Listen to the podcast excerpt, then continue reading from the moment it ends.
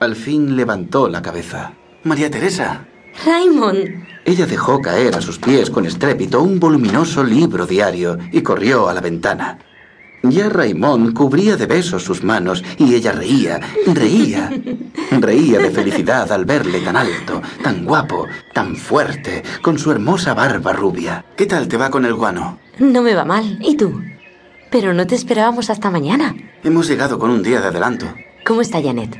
¿Mi hermana? Hecha toda una señora. Acaba de tener su segundo hijo. ¿Y París? Cuando salimos de allí llovía. ¿Y mi casa de Montmartre? Como comprenderás, no he vuelto por allí desde que tú... Pero ahora que me acuerdo, ¿y tu tío? ¿Qué has hecho con él?